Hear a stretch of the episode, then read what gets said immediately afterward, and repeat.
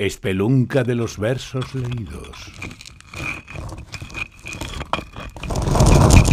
Gruta donde se oyen poetas en sus voces. Mi madre. Mi madre, cada día, se refugia en su casa. Numera las ausencias una a una, y si la visitamos, viste todo de sonrisas forzadas y falso orden, como si pudiera escondernos la bombilla fundida, la nevera vacía, el vaso de chupito debajo del sillón. Mi madre se deshace de sí misma con caladas rabiosas, empavesa las noches de imágenes antiguas, y cuando ya no puede más, se marcha al dormitorio con los ojos cansados, dejando en el pasillo un reguero de angustias.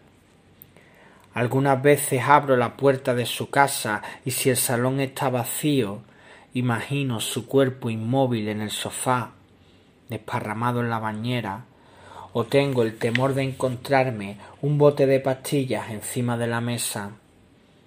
Pero luego la escucho rondar en la cocina, tender la ropa, limpiar el polvo, regar las plantas, y pienso, qué lástima cuando ya no esté mi madre, con todo lo inmortal que es la palabra madre.